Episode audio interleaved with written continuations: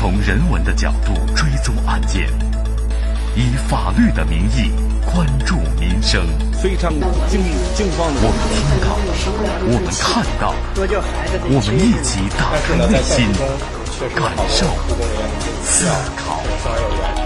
这里是《警法时空》。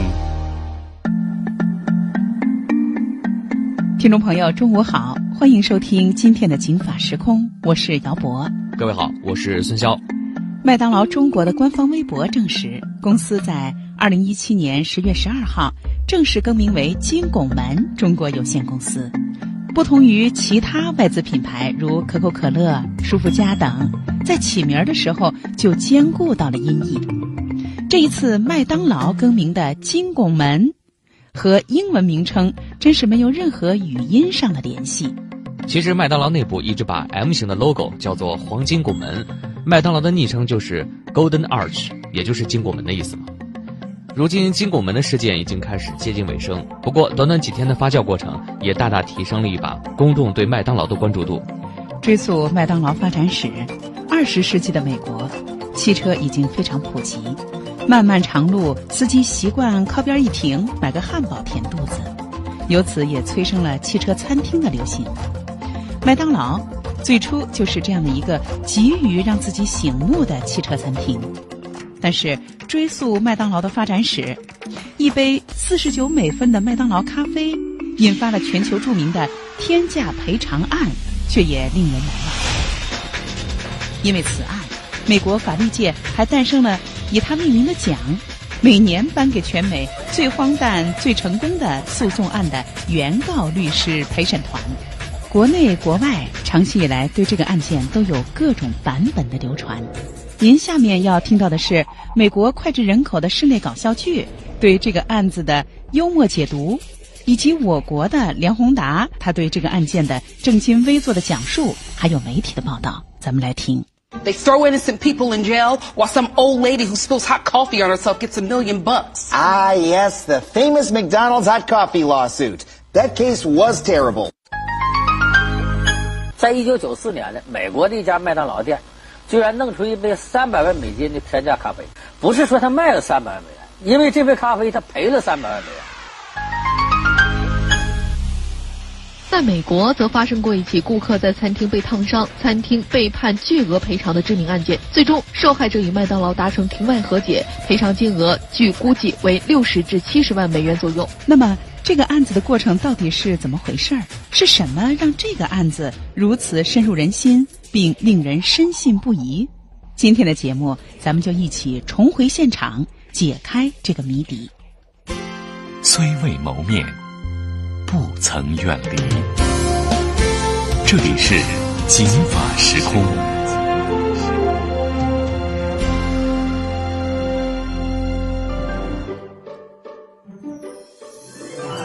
那是一九九二年的二月二十七日，新墨西哥州阿尔布开克市春寒料峭，七十九岁的老妪利波克由外孙开车一起外出。退休以前，他是超级市场收银员。轿车驶经麦当劳德莱素店，通过驾车销售窗口买下了一杯价值四十九美分的热咖啡。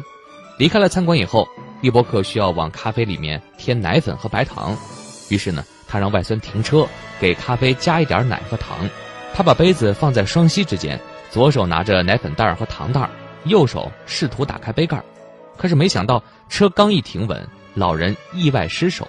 一声惨叫，整杯滚烫的咖啡全都泼洒在老太太两腿之间。送到医院，老人大腿内侧、外阴部、前臀等处严重烫伤，三度烫伤的面积占到了身体皮肤的百分之六，轻度烫伤的面积更是高达百分之十六。在医学术语当中，烫伤的严重程度主要取决于面积和深度。皮肤表皮的烫伤那属于一度烫伤，症状呢就是皮肤红肿，感觉疼痛，但是几天后就可以痊愈。伤及了真皮的二度烫伤，皮肤的表面会长出水泡，疼痛难耐，但一到两周也可以痊愈。伤到真皮深处的烫伤，可就需要三到四周的时间才能痊愈。真皮到皮下组织之间的深度烫伤，就是最严重的三度烫伤。伤口变成白色，感觉不到疼痛，皮下组织完全坏死，即使治愈也无法完全恢复原有的功能。当伤害的范围过大时，还需要进行植皮手术。三度烫伤大多数都是因为高温导致，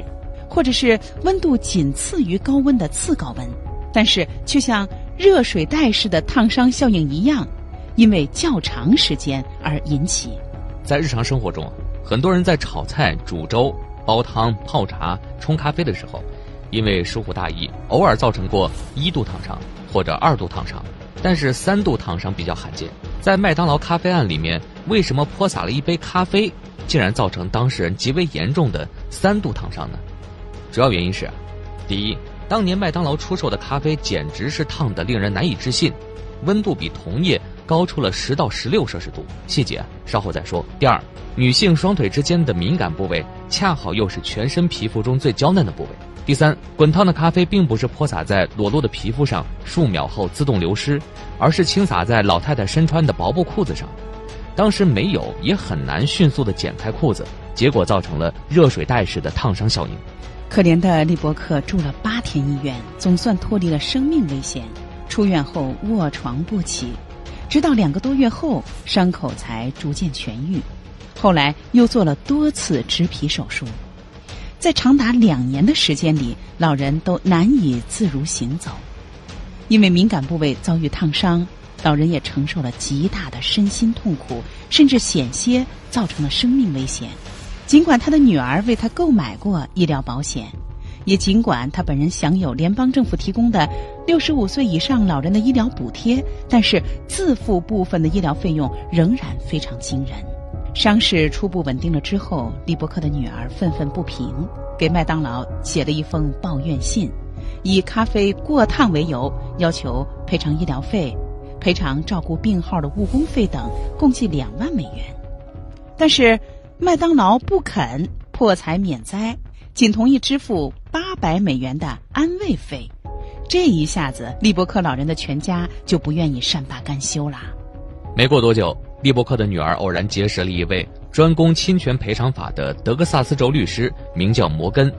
这个人精明老辣，经验丰富，擅长赔偿诉讼，曾经为一位被咖啡烫伤的顾客提供法律服务，和麦当劳交涉，最后达成庭外和解，赢得了一笔两万美元的伤害赔偿。初步了解案情以后，摩根律师判定，老太太的伤情令人震惊，两腿之间体无完肤，麦当劳难逃法律责任。于是，摩根律师以咖啡质量缺陷、危及人身安全、酿成责任事故为由，一张状纸把商界大鳄麦当劳告到了联邦地区法院，洋洋洒洒列上了热咖啡存在质量缺陷、危及人身安全、酿成重大事故，导致一贯爱美的老太太从此和裙子无缘，一年四季再难秀美腿，必须支付巨额精神赔偿，抚慰破碎的心灵。在美国的产品责任案中。消费者只要举证产品有缺陷，造成了人身及财产损失，往往就可以胜诉。我们来听中国消费者协会律师团团长邱宝昌对于美国消费者权益保护的这样的一个特殊规定的解读：明知产品存在缺陷，仍然生产销售，造成他人死亡或者健康严重损害的，被侵权人有权请求相应的惩罚性赔偿。惩罚性赔偿不是以损失的数额为基础，损失可能是十块钱，惩罚性赔偿可能是十万美元都可以；损失可能是一百万，惩罚性赔偿可能是二十万。美国的惩罚性赔偿是很高的，它不是按照经营者给消费者、给公民造成的实际损失的一个固定的倍数，它根据的是这种惩罚性赔偿一定要有效果，就是要对违法经营者有震慑。一九九四年七月，麦当劳咖啡案开庭的时候，新闻媒体一反常态，站在了大公司麦当劳的一边，对原告是冷嘲热讽、挖苦调侃。陪审团也觉得这个案子滑稽可笑、荒谬绝伦，以为原告呢只是被烫出了几个水泡而已，小事一桩，不足挂齿。庭审中，律师先后出示了医生的诊断报告以及受害者骨瘦如柴的伤情照片，先声夺人，十二位陪审员大为震惊。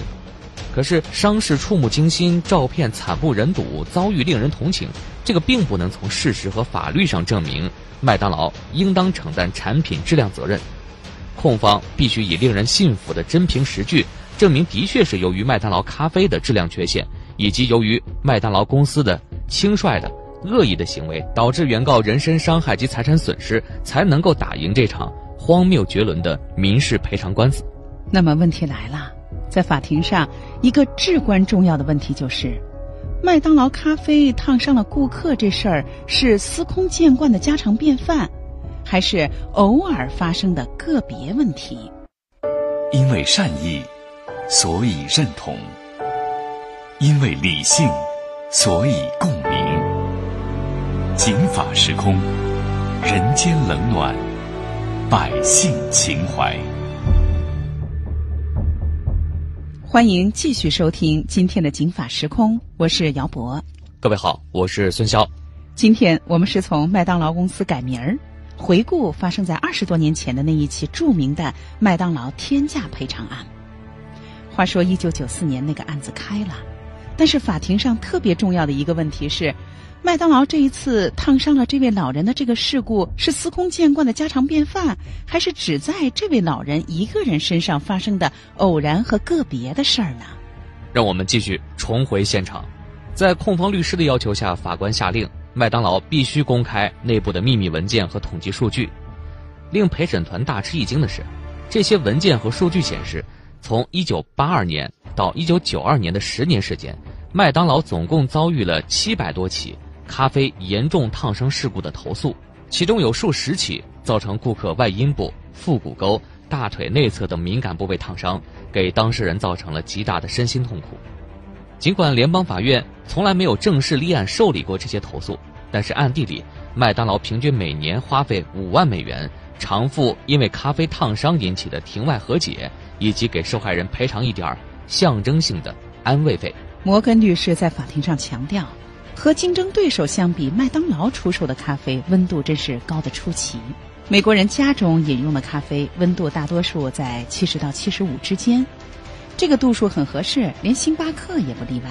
唯独麦当劳所售咖啡的温度达到八十二到八十六，比同行高出了十几度。有一位证人是烫伤专家，他以严谨的科学依据来说明，这样的高温直接接触人体两到七秒会造成严重烫伤。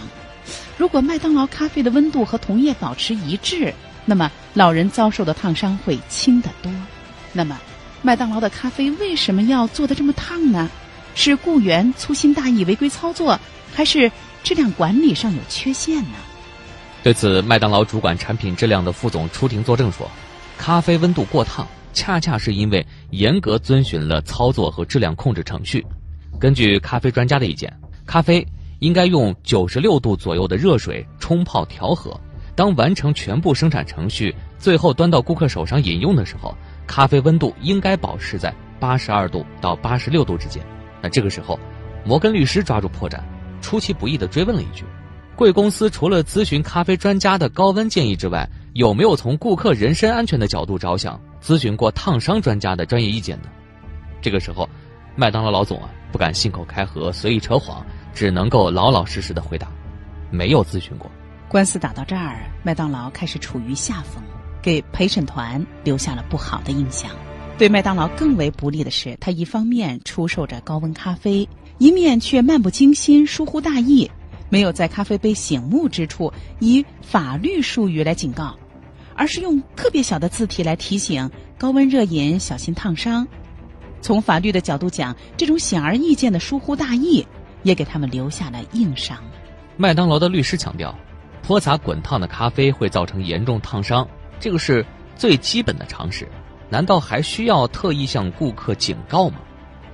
控方反驳说，麦当劳咖啡的温度高得不可思议，顾客意外失手泼洒了一小杯咖啡，竟然造成全身百分之六的皮肤三度烫伤，竟然花费了高达数万美元的医疗费用，竟然险些造成了年高体弱的受害者生命危险。可以毫不夸张地说，这个咖啡烫伤案匪夷所思，惊世骇俗。已经完全超出了最基本的常识的这个范畴。见势不妙，麦当劳的律师连忙强调说：“这么滚烫的咖啡洒在身上会造成严重烫伤，这是基本的常识，不需要特意警告。”麦当劳年平均出售十亿杯咖啡，十年以来发生的烫伤投诉只有区区几百起，七百多起吧。那这样的概率大概是百分之零点零零零零零七，也就是说，一亿杯才有七起烫伤呢，完全可以忽略不计。对此呢，摩根一针见血地指出：“你说的这个话好像很有道理，实际上不是这样的。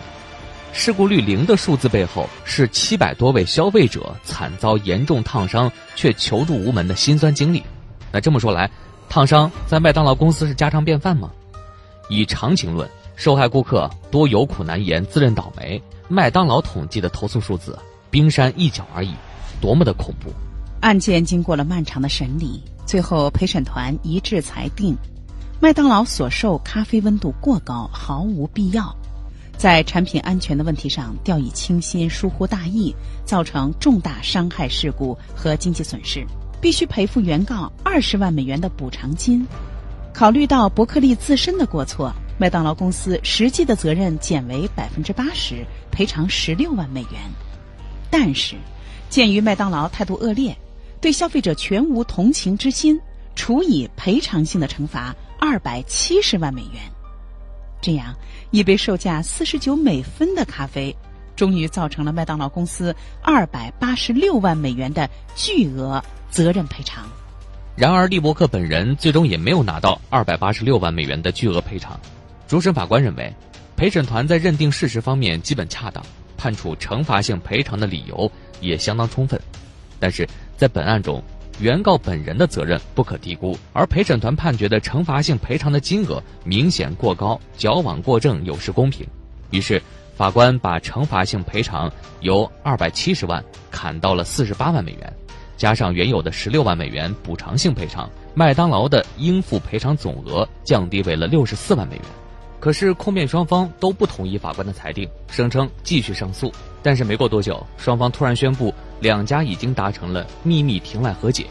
多年以后，根据法律界权威人士的披露，麦当劳秘密支付利波克的一次性和解费总金额大约是在六十到七十万美元左右，和法官的裁定大致相当。但是附加条件是，受害者全家必须保持沉默，不得以写文章、出书、接受媒体采访等形式旧案重提，不得披露案情和解的内幕和细节，破坏麦当劳公司的商业信誉和形象。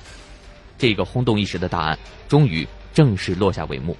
麦当劳咖啡案的尘埃落定，公众非常的震惊，而麦当劳也赶紧在咖啡杯的醒目处标明了“高温热饮小心烫伤”等法律术语，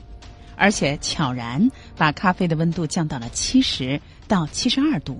值得一提的是，因为麦当劳咖啡烫伤事故是发生在轿车里。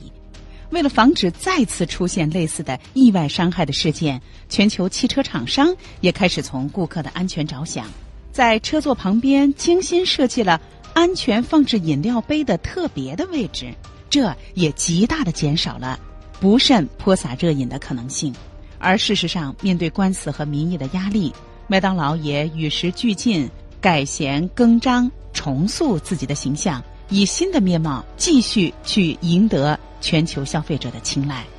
今天的《警法时空》到这儿就结束了。孙潇和姚博，感谢您的收听。